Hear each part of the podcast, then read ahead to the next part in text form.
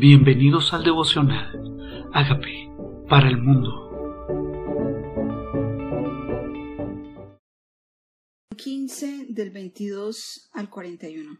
Entonces pareció bien a los apóstoles y a los ancianos, con toda la iglesia, elegir de entre ellos varones enviados a Antioquía con Pablo y Bernabé, a Judas, que, que tenía por sobrenombre Barsabás, y a Silas, varones principales de entre los hermanos, y escribir por conducto de ellos los apóstoles y los ancianos y los hermanos, a los hermanos de entre los gentiles que están en Antioquía, Siria y en Cilicia, salud. Bueno, aquí están estos, después de haber escuchado el testimonio de cómo los gentiles habían sido ganados para Cristo y cómo el mensaje de Jesús ese mensaje de la cruz había llegado hasta lugares donde ellos jamás pensaron que la gracia de Dios se manifestara. Entonces sabían que habían tenido dificultades porque algunos judíos de la cúpula de los fariseos estaban pidiéndole a los gentiles que se circuncidaran. Entonces ellos decidieron crear esta carta aclaratoria sobre lo que se supone un gentil debía tener. Dice, por cuanto hemos oído que algunos que han salido de nosotros, a los cuales no dimos orden, os han inquietado con palabras perturbando vuestras almas, mandando circuncidaros y guardar la ley.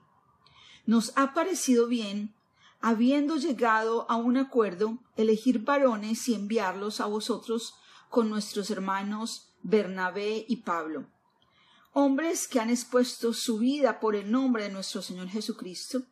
Así que enviamos a Judas y a Silas, los cuales también, la también de palabra os harán saber lo mismo, porque le ha parecido bien al Espíritu Santo y a nosotros no imponeros ninguna carga más que estas cosas necesarias.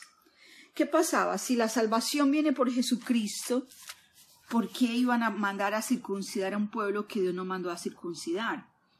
Entonces aquí empiezan a esclarecer, dice, según el Espíritu Santo y ellos, lo que ellos consideran un gentil debería mantener. Dice, que os abstengáis de lo sacrificado a los ídolos, de sangre, de abogado y de fornicación, los cuales si os guardaseis, bien haréis, pasadlo bien.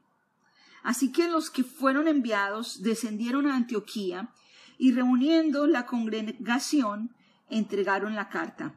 Habiendo leído la cual se regocijaron por la consolación, y Judas y Silas con ellos también eran profetas, consolaron y confirmaron a los hermanos con abundancia de palabras. Pueden imaginarse nosotros que no nacimos en un mundo judío, tener de pronto que empezar a guardar toda la tradición judía, mandar a los hombres a circuncidarse y a vivir según las tradiciones del Antiguo Testamento, cuando el mensaje que estaban recibiendo era que la salvación era por la gracia en Jesús, pues era una pesada carga para el mundo gentil. Entonces, y dice, y Judas y Silas, como ellos también eran profetas, los consuelan. O sea que esto generaba preocupación, esto había generado estrés, ansiedad de cómo ellos iban a poder cumplir toda la ley. Lo extraordinario es que Jesucristo y nuestro Padre Celestial sabían que el hombre no podía cumplir toda la ley por nacer con naturaleza de pecado, y por eso Dios Padre envía a Jesucristo, nacido de mujer y nacido bajo la ley, nacido por el Espíritu Santo para que cumpliese toda la ley por nosotros, porque la Biblia aclara que no hay justo sino uno. Entonces, dice, pasando algún tiempo allí, fueron despedidos en paz por los hermanos para volver a aquellos que los habían enviado. Mas a Silas le pareció bien el quedarse allí. Y Pablo y Bernabé continuaron en Antioquía enseñando la palabra del Señor y anunciando el Evangelio con otros muchos. ¿Cuál era el llamado real? Anunciar la palabra y enseñar. Recordemos la importancia de la enseñanza. Es diferente la predicación que se hace a multitudes, como lo hacía Jesús, a cinco mil.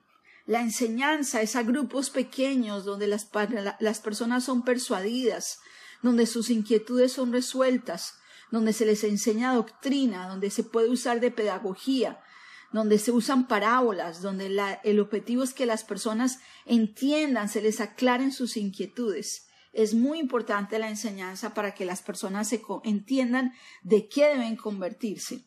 Dice, y anunciando el Evangelio, que es buena nueva, con otros muchos. Después de algunos días, Pablo dijo a Bernabé, volvamos a visitar a los hermanos en las ciudades en que hemos anunciado la palabra del Señor para ver cómo están.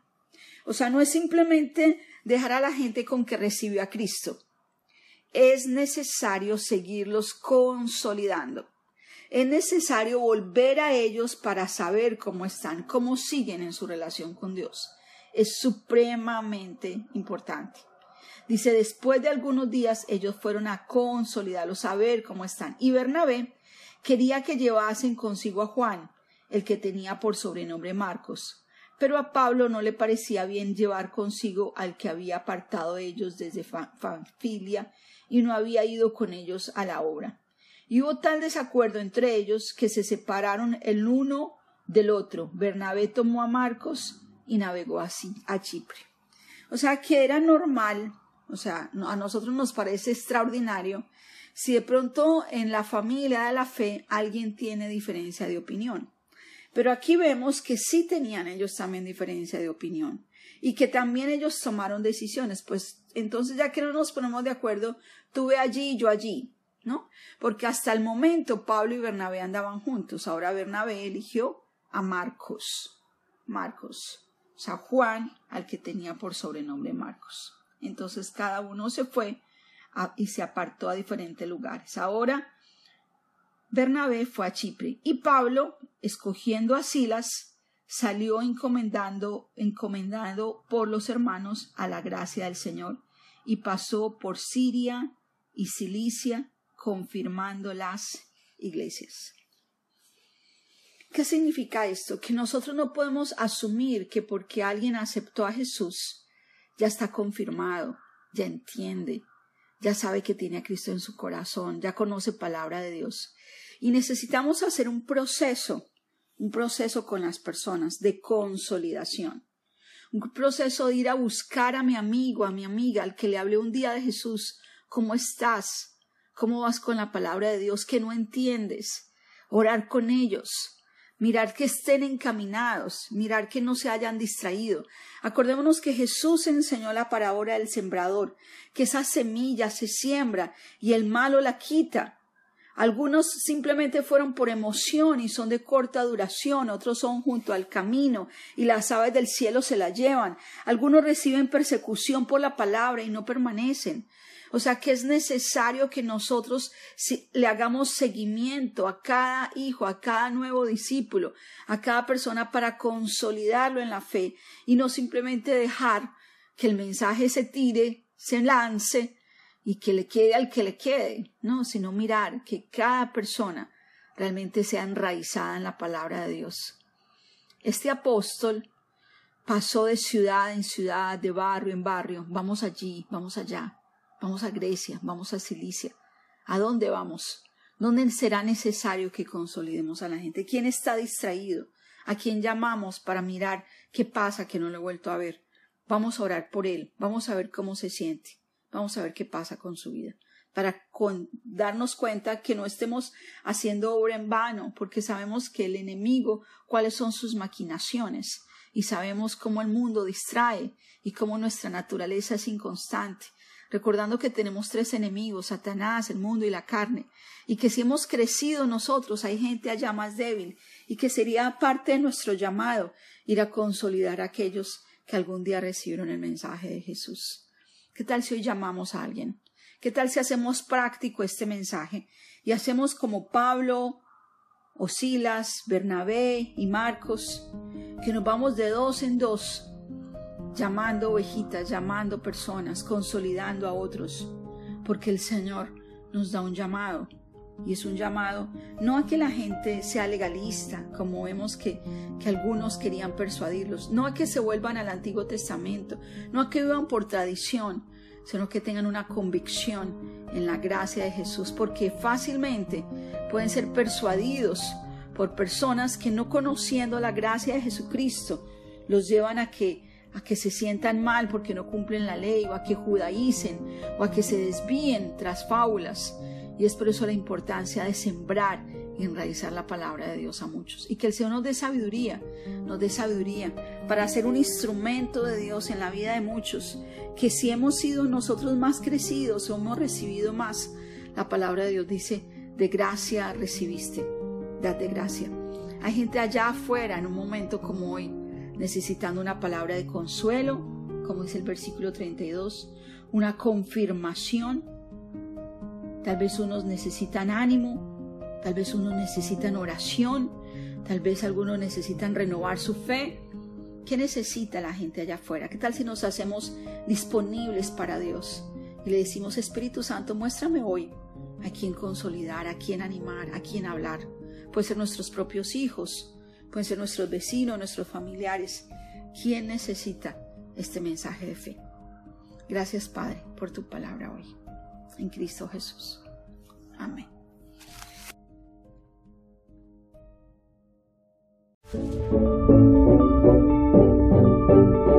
Amigos, queremos que usted sea parte de esta obra que estamos haciendo a través de Agape para el mundo y que este mensaje de Jesús llegue hasta la última de la tierra.